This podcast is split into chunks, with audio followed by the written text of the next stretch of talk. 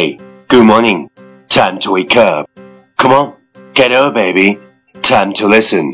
English morning.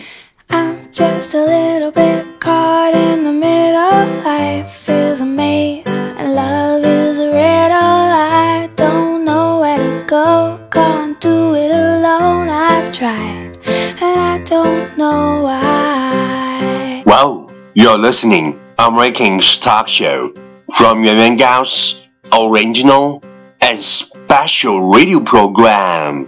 English morning. 早上好，你正在收听的是最酷的英文脱口秀《英语早操》。我是袁高，三百六十五天，每天早晨给你酷炫早安。Wow, it's fabulous. To be something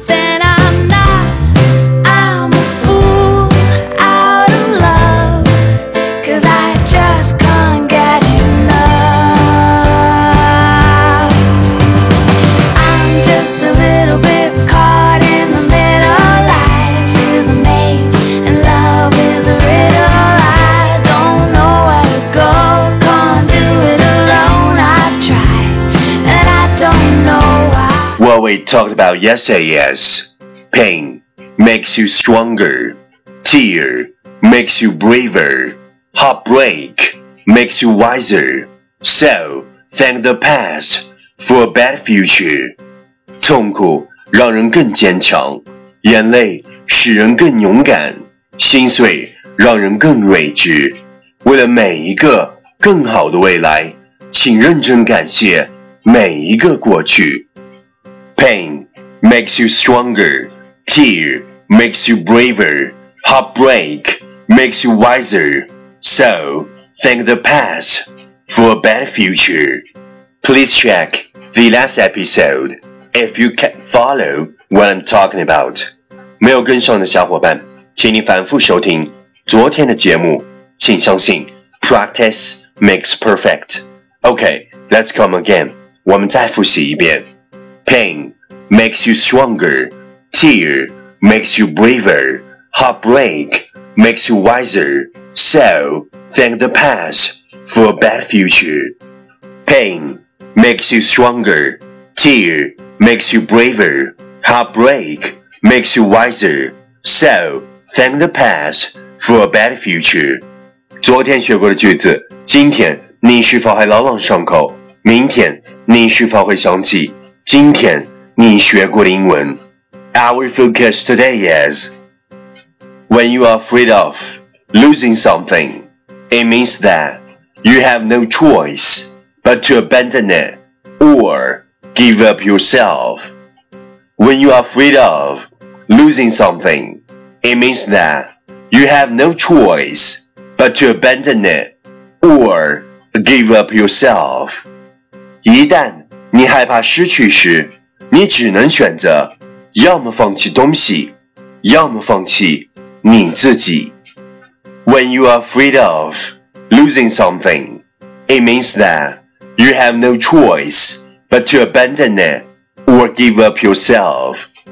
Keywords 单词跟我读，afraid, a f r a i d, afraid 害怕 ，losing, l o s i n g, losing 失去，abandon, a b a n d o n, abandon 放弃。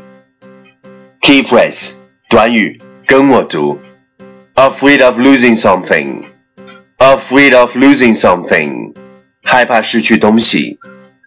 Have no choice but to abandon it. Have no choice but to abandon it.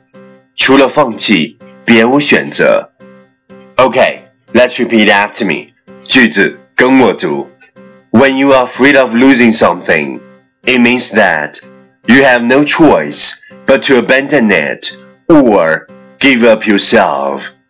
When you are afraid of losing something, it means that you have no choice but to abandon it or give up yourself. Lesson time. Catch me as soon as you're possible. 跟上我的节奏。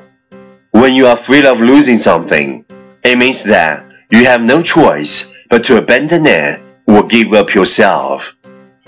When you are afraid of losing something, it means that you have no choice but to abandon it or give up yourself. 一旦你害怕失去的时候，你只能选择要么放弃东西， 要么放弃你自己。Well, well, well. Last round. Time to challenge. 最后一轮挑战时刻，一口气最快语速，最多变数。Let's take a deep breath. When you are afraid of losing something, it means that you have no choice but to abandon or give up yourself. When you are afraid of losing something, it means that you have no choice but to abandon or give up yourself. When you are afraid of losing something, it means that you have no choice but to abandon or give up yourself. When you are afraid of losing something, it means that you have no choice but to abandon or give up yourself. When you are afraid of losing something, it means that you have no choice but to abandon or give up yourself. When you are afraid of something, it means that you have no choice but to abandon or give up yourself. 今日挑战成绩 六遍，挑战单词二十二个，难度系数四点零。各位小伙伴，不要放弃发送你的声音和挑战变数，或者拍照写下你想对我说的任何话语。新浪微博圆圆高 i n g 原来的圆高大的高大写英文字母 i n g 圆圆高 i n g 第一千六百零七天，真实的生活是认真做好每一件事儿，不索取与你无关的爱情与远景，不纠缠多余的情绪和评判，不妄想，不在其中自我沉醉，不伤害，不与自己和他人为敌，不表演。也不相信他人的表演。I'm just a little bit caught in the middle. Life is a